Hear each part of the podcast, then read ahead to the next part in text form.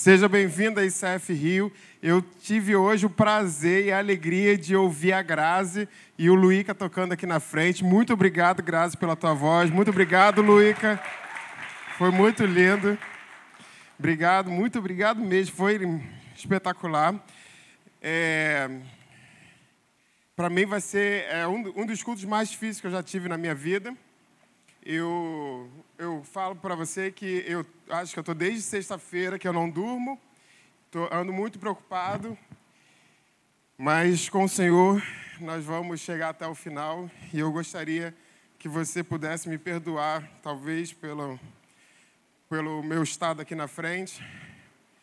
Eu acho que, de repente, pastores já experientes, de anos de, de, de, de vida, de, de ministério, às vezes conseguem passar, já deve ter visto inúmeras vezes isso acontecer. Mas é tão ruim acontecer acidentes e com pessoas que a gente ama e que a gente viu desde pequeno, desde novinho, e o meu coração fica muito apertado. Então, tanto quanto a Mariana, quanto o Mateus, o Benga e, e o Joãozinho. Então vamos lá. Eu, o tema de hoje, a gente está numa série que se chama Do Sonho ao Destino. Nós estamos conversando sobre alguns testes que acontecem na vida de José e o que o Senhor vai trabalhando na vida dele ao longo de 13 anos. Ele passou por cerca de 10 testes. E isso é muito, muito importante a gente, a gente perceber, porque a gente também passa por isso. Foi como Paulo André comentou aqui quando a gente estava falando sobre, sobre os meninos, a gente vem passando por esses testes, a gente vem passando também por essas, esses momentos de dificuldades, onde Deus trabalha os nossos corações e Ele faz com que a gente cresça para a honra e glória dele. O teste de hoje se chama o teste do sucesso. E eu queria ler com você o versículo, é, eu queria ler com você Gênesis 39, dos versículos de 1 a 6. Eu sei que é um pouquinho longo, mas eu preciso que você me acompanhe sobre é, lendo junto comigo. Vamos lá. Quando José foi levado para o Egito pelos negociantes, ismaeli, negociantes ismaelitas, eles o venderam a Potifar, um oficial egípcio, um oficial egípcio. Potifar era o capitão da guarda de Faraó, o rei do, do Egito. O Senhor estava com José por isso ele era bem sucedido em tudo o que fazia, no serviço da casa do seu senhor egípcio.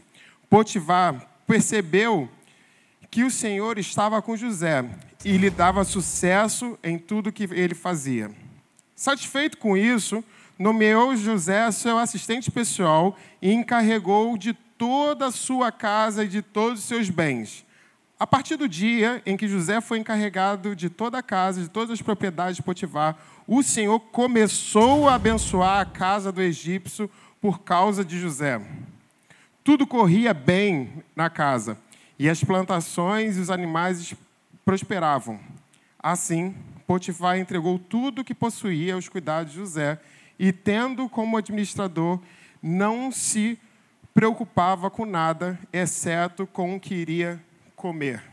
Nessa passagem a gente vê a parte onde que José foi vendido, depois ele foi parar na casa de Potifar, percebendo que ele era um homem abençoado, ele era um homem que estava prosperando. Potifar percebeu isso, trouxe ele para perto, falou com que ele tivesse, é, que ele pudesse administrar tudo que ele tinha. E isso e, e, e, e essa prosperidade também foi é, dividida com Potifar. E isso também foi dividido com Potifar e toda a família e todos os bens dele. E quando a gente percebe essa história, a gente consegue entender e, e, e levar para a gente algumas chaves. Eu quero dividir com vocês algumas chaves onde nós possamos, onde que nós, a gente aprende a ter uma vida abençoada, uma vida próspera e uma vida seguindo tendo o favor de Deus para a gente. E essas chaves, eu quero, são somente quatro chaves. A primeira chave é a, vou ver se eu conseguir aqui, hein? Palavra de Deus. Eita, veio. A palavra de Deus. Lá em Salmo 1, do versículo 1 a 3, eu quero ler com você.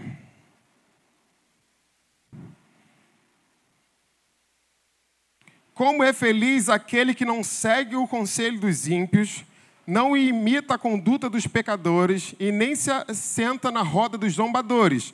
Ao contrário, sua satisfação está na lei do Senhor, e nessa lei medita de dia e noite. É como árvore plantada à beira das águas correntes. Dá fruto no tempo certo e suas folhas não murcham. Tudo que ele faz prospera. A Bíblia é o fundamento da, da, da nossa vida.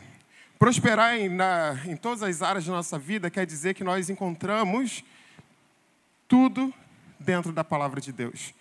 Quando a gente lê a palavra de Deus, como vê a, a, a história de, José, a gente consegue olhar para a Bíblia e a Bíblia trabalha nos nossos corações, porque a gente percebe que quando José foi jogado dentro do poço, a vida dele estava acabada, ele não tinha perspectiva de nada, ele não tinha projeção de nada que poderia acontecer com ele, mas o Senhor traz a gente para fora e mostra um novo caminho para ele. Assim, quando a gente olha para a vida, para todos os testes, a gente percebe que com o Senhor o egoísmo sai, o orgulho sai, o medo sai, a insegurança sai. E quando a gente olha na Bíblia, a gente vê que a túnica que o pai deu a José. E os filhos, os irmãos de José, tiraram essa túnica, levaram para ele. Eles conseguiram tirar a túnica. Mas aquilo que era, estava dentro de José, aquela bênção, o favor de Deus que acompanhava José, eles não tiraram. Mas por que não tiraram? Porque na Bíblia a gente consegue, eu quero compartilhar um, uma, uma frase que eu vi, porque Cristo vive em nós. E quando a gente lê a Bíblia, a Bíblia ela, ela, ela consegue confrontar os nossos corações, ela consegue trabalhar a nossa vida para que a gente possa crescer e que o, o Cristo que, que, que habita dentro de nós possa crescer. Mas por que Cristo vive em mim? Porque provações não podem me parar, pessoas não podem me quebrar, dinheiro não pode me comprar, inimigo não pode me silenciar e demônios não podem me derrotar. Isso tudo é a Bíblia que diz com quem nós somos. É a Bíblia que traz isso, esse, esse entendimento e a certeza do, do, do, do nosso papel e, do, e, da nossa responsabilidade como cristão, e a gente entende e começa a, a, a ter o nosso coração lapidado, moldado pelo Senhor, e nossa vida é trabalhada porque o confronto acontece ali. Se você não é cristão, você nunca pisou numa igreja, eu vou te falar, você consegue encontrar inúmeras verdades dentro dessa Bíblia que vão surgindo e palavras vão falando para você e um novo mundo, uma nova perspectiva acontece dentro da sua vida. Parece coisa talvez que seja item de, de pregação para criança ou para adolescente, mas eu estou falando para a nossa igreja. A palavra de Deus constrói o nosso coração. E isso tem trabalhado também na minha vida. Eu venho olhando para a Bíblia. Eu, há um tempo atrás, eu conversei com Natália. Natália, poxa, às vezes no nosso dia a dia a gente está tão corrido. Muita coisa para acontecer. E aí a gente tem falando, cara, a gente tem cada vez mais olhar para a Bíblia, ler a Bíblia, buscar no Senhor e fazer com que ela trabalhasse, com que ela trabalhe na nossa vida e não só. E, e, isso eu tenho aprendido com ela. Não é só a questão de eu sentar, olhar e ver assim, ah, pregação, o que, que vai ser, mas sim o que, que Deus tem para a minha vida como Bruno, como pessoa. E isso é tão válido para a vida de todos nós aqui da nossa igreja. Quando a gente vê e encontra abre a, a, a gaveta da palavra de Deus, nós encontramos a chave que abre a nossa fé. Quando nós buscamos a palavra, a, a palavra do Senhor, nós alimentamos e fazemos com que nossa fé apareça na nossa vida e que ela cresça cada vez mais coisas pequenas, são versículos que acontecem, ou citações que aparecem, que a nossa fé, a fé ela vai crescendo. Vou te, dar um, vou te, te contar um, um exemplo. Sexta-feira, na madrugada sexta para sábado, eu estava um caco. Eu estava mal. Eu cheguei na situação, lá naquela cena, irritado. Para você ter uma noção, eu, eu cheguei já discutindo com o policial. Porque eu, tava, eu, vim, eu vim desesperado. As pessoas que estavam no carro junto comigo, eu, gritei, falei, vamos embora. Eu estava desesperado, eu estava assim, louco, querendo chegar na situação e ver o que, que a gente poderia ajudar. Foi a madrugada toda, muita coisa tensa e passando, preocupação acontecendo. E aí, naquele mesmo, na manhã, isso aconteceu antes das duas da manhã, eu fiquei acordado até as 9 horas da manhã, quando começava o grupo das mulheres, as ladies. Quando eu cheguei nas ladies, eu estava com o meu físico acabado, o meu emocional no lixo e o meu espiritual arrasado, com tudo que eu tinha passado. E a minha fé, ela foi alimentada por um único quadro, que eu entrei naquela sala e eu li isso daqui. E as ladies, quando elas, elas se encontraram no sábado, tinham um, um, como é que é? Um cavalete com esse quadro. O meu Deus não está morto. Apesar de que eu estava morto espiritualmente, morto fisicamente, o meu Deus não estava morto. E aquilo que, que alimentou a minha fé me lembrou de um versículo lá em, um versículo lá em Romanos, 8, versículo, capítulo 8, versículo 11. O espírito daquele que ressuscitou Jesus dentre os mortos habita em vocês.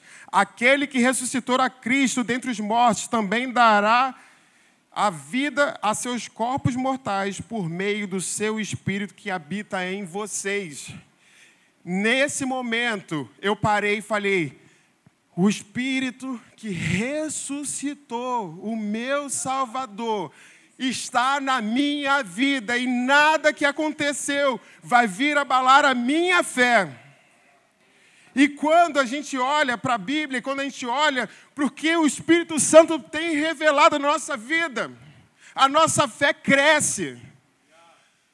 Nós temos nossos corações trabalhados para que cada vez mais nós tenhamos força para seguir a todos os testes que a gente estiver passando. Por mais que difícil fosse aquela situação, um único quadro deu a mensagem que eu precisava ler naquele momento.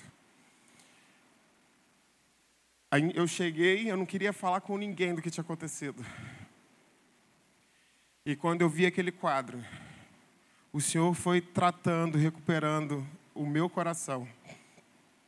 A nossa fé, ela é, ela é cuidada quando nós buscamos a palavra do Senhor. E quando nós olhamos a palavra e abrimos o nosso coração para que ela entre, faça sentido, transforme, dê puxões de orelha, e nos dê ânimo e força para passar por esses momentos. E a, e a nossa fé, ela cria, quando nós buscamos a palavra de Deus, a nossa fé, ela é aumentada. E a nossa fé, nós encontramos a chave onde a gente consegue. Eita, abriu. E a gente acha a obediência. Para você ter uma noção, eu estive. Vou colocar aqui. Vou ver se ficar. Ficou. Já ouviram falar em linguagem de amor? As cinco linguagens de amor? Natália fez eu fazer um teste para saber qual era a linguagem de amor. Olha, se você não fez, você é sortudo. Não faça. Estou brincando, porque isso te traz uma responsabilidade que, assim, você não vai ter que ser mais o mesmo. Natália falou assim: faz os, os testezinhos. Eu descobri que no teste, ela ficou bem claro que a linguagem de amor de Natália é tempo de qualidade. Olha só, eu ficava, eu ficava louco. Cara, a gente sai com todo mundo, faz tudo junto, trabalha junto, faz as coisas aqui para o ministério, para a igreja, e mesmo assim ela diz que eu nunca fico com ela. Mentira. Aí eu entendi que ela não, entendi, ela não reconhecia isso como tempo para ela. E aí eu tive que melhorar e mudar algumas coisas no processo. Então, nesse tempo de qualidade. Mas eu quero falar para você que a linguagem de amor de Deus é obediência. Quando nós entendemos que nós olhamos para a palavra, a fé nossa é, é, é crescida, a obediência ela acontece automaticamente, porque nós amamos o Senhor. E teve uma vez que eu estava conversando, eu contei já isso aqui, quando minha mãe chegou lá na Alemanha e não falava alemão e ficava gritando, ela gritava para o cara entender o que ela estava falando, que ela estava falando em português. Não é? Lembra dessa história? E era é a mesma coisa. Quando não se fala a mesma linguagem, não há comunicação. O alemão não entende, ela pode estar berrando, mas ela está falando português, o cara não vai entender. Não tem, não tem comunicação. Então a linguagem de amor de Deus é obediência. Vou falar uma coisa para você. Quando eu tive um tempo passando na Alemanha para poder começar a igreja, foram, foram dias de muita alegria, mas também dias de muitos desafios. Para você ter uma noção, eu não falava alemão direito, eu acho que ainda não falo. Eu não, eu não, a gente não tinha recursos para ficar lá mas a gente estava querendo era ser obediente ao Senhor. Parece talvez uma coisa, ah, legal, que maneiro, ele estava passeando, estava viajando. Não! Eu estava distante da minha família, eu estava longe da minha namorada, eu estava distante dos meus amigos. Não foi um tempo legal, mas foi um tempo de obediência. Mas quando a gente olha para a Bíblia, a gente percebe quem é Deus na nossa vida, nós queremos ser obedientes. E isso traz para a gente muitas bênçãos. Para você ter uma noção, eu fiquei esse final de semana imaginando, se eu não tivesse tido essa prontidão de responder ao chamado do Senhor, eu não teria visto e, e, e participado, talvez, do, do, eu não teria participado do nosso primeiro batismo na nossa igreja, onde a gente teve Ana se batizando, a gente teve Cíntia se batizando, e tantos outros meninos eu não teria visto o que eu vi durante esse final de semana. Uma igreja que se juntou para um único propósito de cuidar daqueles que nós amamos. Para você ter uma noção, eram inúmeras pessoas que vararam madrugadas, que ficaram na porta de, de hospital, que ficaram preocupados, que ficaram agitando todas as coisas. Era muita gente. Era muita gente pessoas que amam o Senhor e que amam esses meninos e que se colocaram à disposição durante quase é, as últimas 48 horas, 72 horas. Pessoas que só dormiram uma hora e meia nesses três últimos dias. Quando nós somos obedientes ao Senhor, nós vivemos milagres. E o que nós estamos vivendo nessa igreja são milagres. O que eu vi nas últimas, últimas duas madrugadas são milagres. Coisas pequenas no nosso dia que às vezes você não, não percebe, são milagres. A gente olhar para essa situação de tanto desespero e encontrar no Senhor uma, um, um refúgio, entender isso é um milagre. E quando nós somos obedientes, nós, nós vivenciamos essa, esses sinais e maravilhas. Eu quero explicar, talvez, um pouco qual é o link do que é obediência e o favor de Deus. Vou chamar aqui os meninos. Eu preciso da ajuda de vocês. Rapidamente. Que isso? Uma salva de palmas para a Bega.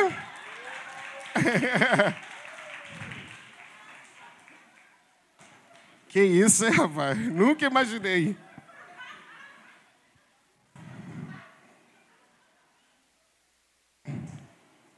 Vamos fazer uma selfie aqui, ó. Foi, quem te viu, quem te vê, hein, Bega?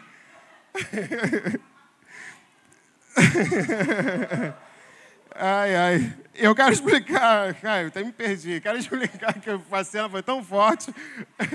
Eu quero. Benga está aqui, é, meu, é o nosso padeiro, ou boleiro, não sei como é que fala. Eu quero explicar para você sobre é, a obediência, que a obediência. Ih, rapaz, me perdi todo.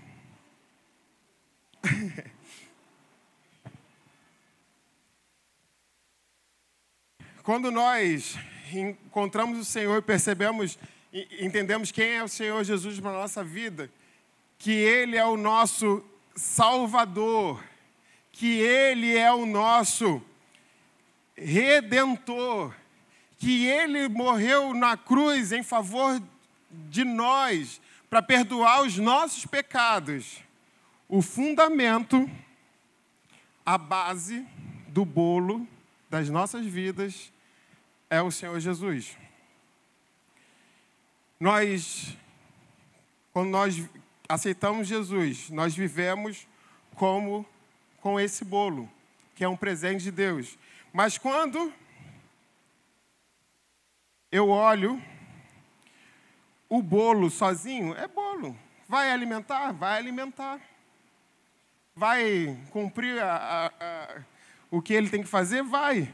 Mas só que um bolo fica muito melhor se tiver uma cobertura, se tiver frutas. E a nossa obediência são como frutas colocadas em cima desse bolo. E essas frutas, ela vai fazer com que esse bolo cresça e fique mais gostoso, melhor e mais bonito. E quando nós somos obedientes ao Senhor, o Senhor coloca talvez o que é mais gostoso o chantilly. E ele vai derramando sobre nós bênçãos, cuidado, vai trazendo prosperidade para nossas vidas e vai fazendo com que a nossa vida cresça e fique mais bonita.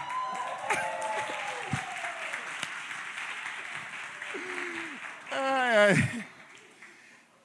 Mas eu gostei disso. Ai, meu, ficou bonito, ficou bonito. Mas o bolo tem, tem, essas, tem essas três partes.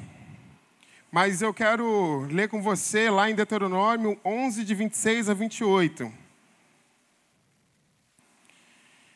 Prestem atenção, Hoje estou pondo diante de vocês a bênção e a maldição. Vocês terão bênção se obedecerem aos mandamentos do Senhor.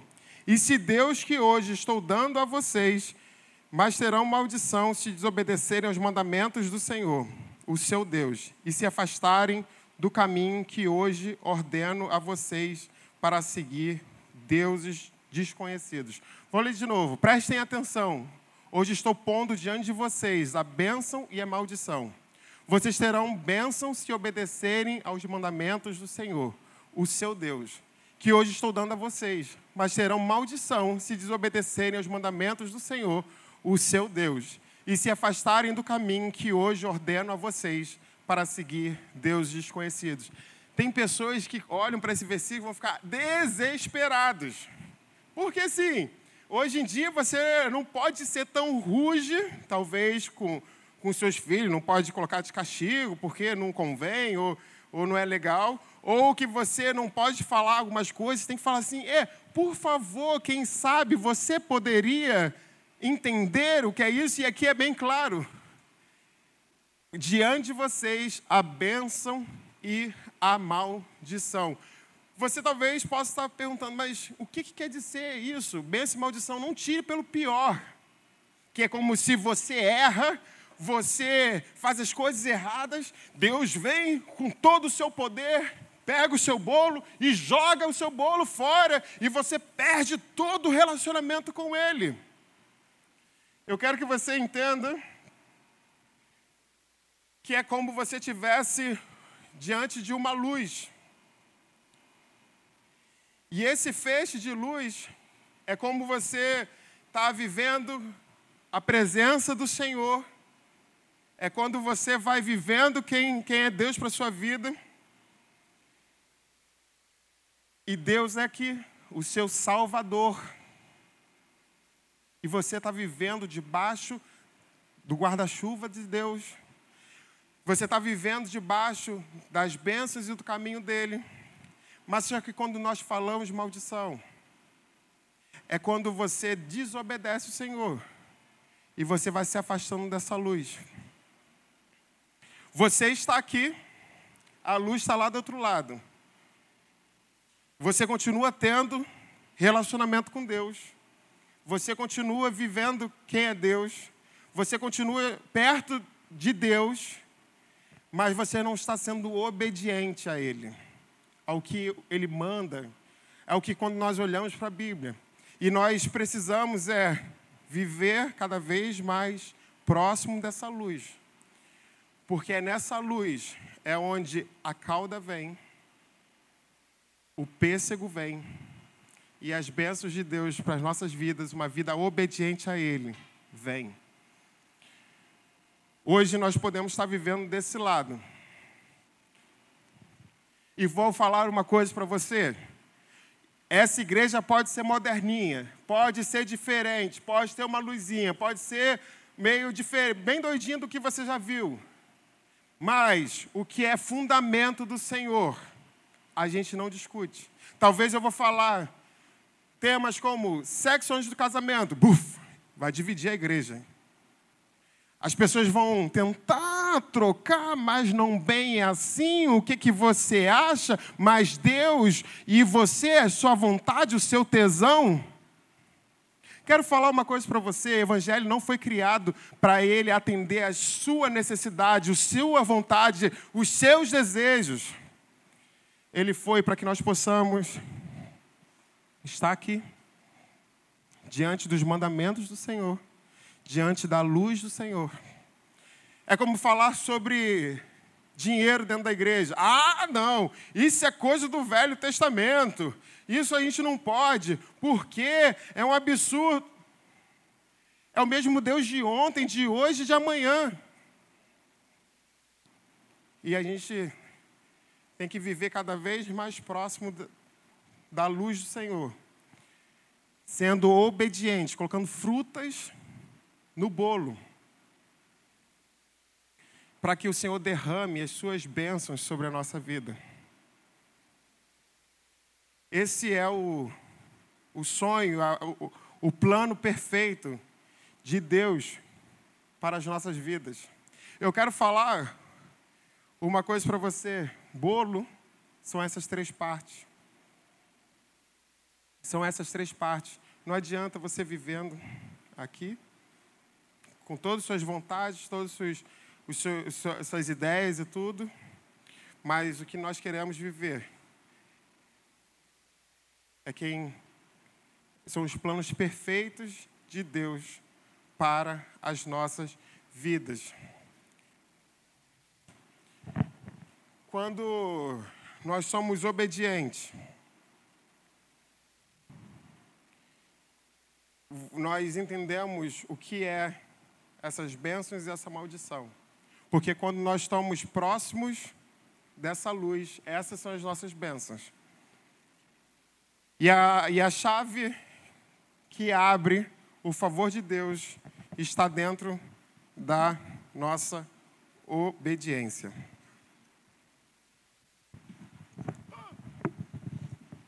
Foi. E dentro da obediência, no favor de Deus, nós encontramos o sucesso. Bênçãos de Deus, favor de Deus e prosperidade de Deus. Talvez possa ser alguma coisa que incomode o seu coração, talvez biblicamente, teologicamente, mas eu quero falar com você, te apresentar alguma coisa. Muitas pessoas acreditam em caminhos diferentes sobre o que é favor de Deus para nossas vidas. E essas pessoas acreditam que a favor de Deus é viver uma vida em prosperidade. É aquele que nunca vai passar por problemas, nunca vai ter uma dificuldade. Aquele que vai ter várias casas, Ferraris dentro do, do, da garagem. E se tua vida não estiver andando por esse caminho, eu quero falar para você: tem alguma coisa atrapalhando o seu relacionamento com Deus? Ou tem pessoas que, que acreditam que o caminho do favor de Deus é a miséria. Ah, não. Para ter um relacionamento com Deus, eu não posso comprar nada. Eu tenho que pegar tudo que eu tenho e oferecer a todas as pessoas que moram na rua, porque eu não posso acumular nada, porque Deus quer que nós tenhamos uma vida somente de honra e louvor ao Senhor, porque tudo que eu tiver é luxo na minha vida. Quero falar uma coisa para você: se você olha para a Bíblia, prosperidade está errado, miséria está errado. O caminho do favor de Deus é um caminho de vida de provisão. Quando nós entendemos isso, quando os seus preconceitos caem, talvez, de tudo aquilo que você já ouviu de forma errada. De forma errada. Da teologia da prosperidade.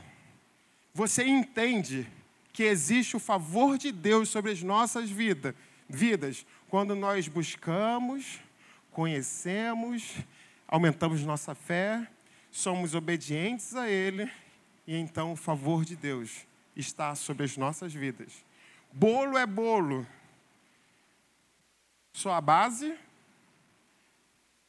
mas bolo é bolo. Quando nós temos a cobertura, a obediência, que são as, as frutas, e o chantilly, que é o favor de Deus sobre as nossas vidas. Você talvez possa estar é, se perguntando, cara, mas como que, que, que isso acontece? De que maneira isso acontece? Eu trouxe três versículos que falam para a gente bem claro. Eu comento um pouco sobre o favor de Deus. Gênesis 29, 39, 23. O carcereiro não precisava mais se preocupar com nada, pois José cuidava de tudo. O Senhor estava com ele e lhe dava sucesso em tudo que ele fazia. Gênesis 26, de 12 a 13. Naquele ano, quando Isaac plantou lavouras, colheu cem vezes mais cereais do que havia semeado, pois o Senhor o abençoou. Isaac prosperou e se tornou rico e influente. Assim, segunda Reis, assim o Senhor estava com Ezequias e ele era bem sucedido em tudo que fazia. Tem pessoas que que entendem talvez de forma errada, mas a provisão de Deus nós é simplesmente o que a gente vive permanece sobre o que nós precisamos, a nossa necessidade. Quero te falar, o que aconteceu com João poderia ser uma catástrofe nas nossas vidas, mas com a provisão do Senhor, a bala mudou o percurso. Talvez você esteja sonhando com uma Ferrari ou com uma BMW da sua, da sua, da sua garagem mas talvez a provisão do Senhor é uma bicicleta, porque é a sua necessidade. Quando nós, o favor de Deus é quando Ele, Ele oferece para todos nós o que nós precisamos.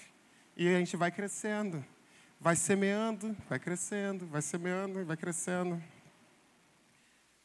E, e, quando, e, e, e essa forma de você plantar é sendo obediente ao Senhor. E eu quero, para terminar, e em hebraico, a prosperar tem dois significados: é impulsionar ou progredir. Em grego, significa ajudar na caminhada.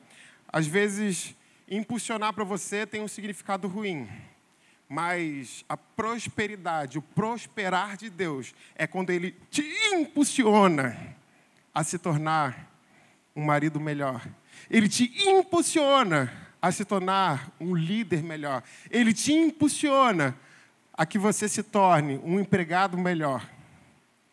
E a prosperidade do Senhor está nesse empurrão de Deus. não só não é só a base, mas é tudo o que tem ainda. E eu quero orar para que você possa, eu quero orar pela sua vida para que você possa entender nessa noite que a prosperidade do Senhor é viver uma vida em provisão. Não fique pensando que se você, ah, se eu der o trízimo, ah, se eu é, trabalhar na igreja de segunda a segunda, eu vou receber as bênçãos do Senhor. Ele quer somente que nós sejamos obedientes à palavra dele. É quando a gente olha, a Bíblia nos confronta e nós vivemos uma vida em obediência. E é uma vida em obediência. Ele derrama sobre nós bênçãos, prosperidades e o favor dele sobre as nossas vidas. E foi o que aconteceu com a vida de José. Ele foi sendo trabalhado e desde o início recebendo o favor, o cuidado, o carinho e a bênção de Deus.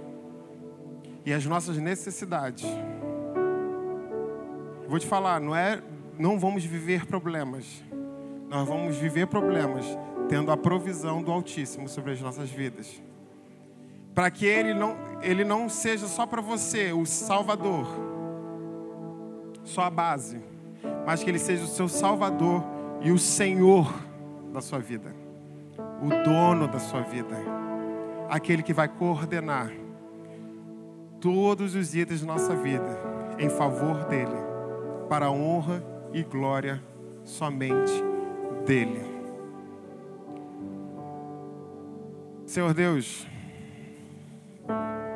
que as nossas vidas possam ser exemplos de obediência ao Senhor, Pai. Que o Senhor possa incomodar os nossos corações. E que a nossa vida seja moldada pelo Senhor que as nossas vontades possam ser colocadas de lado, que o nosso eu possa ser colocado de lado, que os nossos, os nossos desejos sejam colocados de lado, Pai. Mas que o Senhor cresça nas nossas vidas, Pai. Nós queremos, Deus, é viver um evangelho de maneira correta, íntegra, completa e perfeita, Deus. A sua Bíblia, os seus ensinamentos e os seus mandamentos são os mesmos de ontem, de hoje e de amanhã, Pai. Queremos, Deus, é viver, Pai, a sua provisão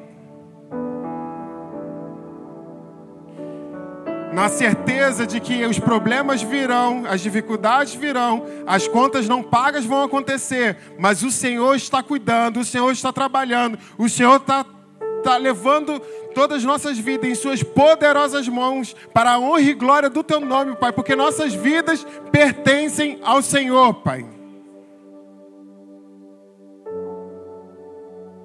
Por favor, Deus, nos dê um coração obediente. Nos dê um coração certo de quem é o Senhor em nossas vidas, Pai. Tire, Senhor Deus. Tire, Pai. Talvez o nosso contorninho desse evangelho que a gente quer tanto criar mas não deu um entendimento de que, qual é o evangelho verdadeiro que o Senhor quer para as nossas vidas, Pai. Que o seu favor possa ser derramado sobre as vidas daqueles que te buscam, Pai. Que o favor do Senhor possa ser derramado na vida daqueles que têm corações obedientes ao Senhor, Pai. Nos dê, Pai, força. Na certeza de que estar na tua presença é o melhor local onde nós podemos estar, Pai. Por favor, Deus. Por favor, Pai. Amém, Deus.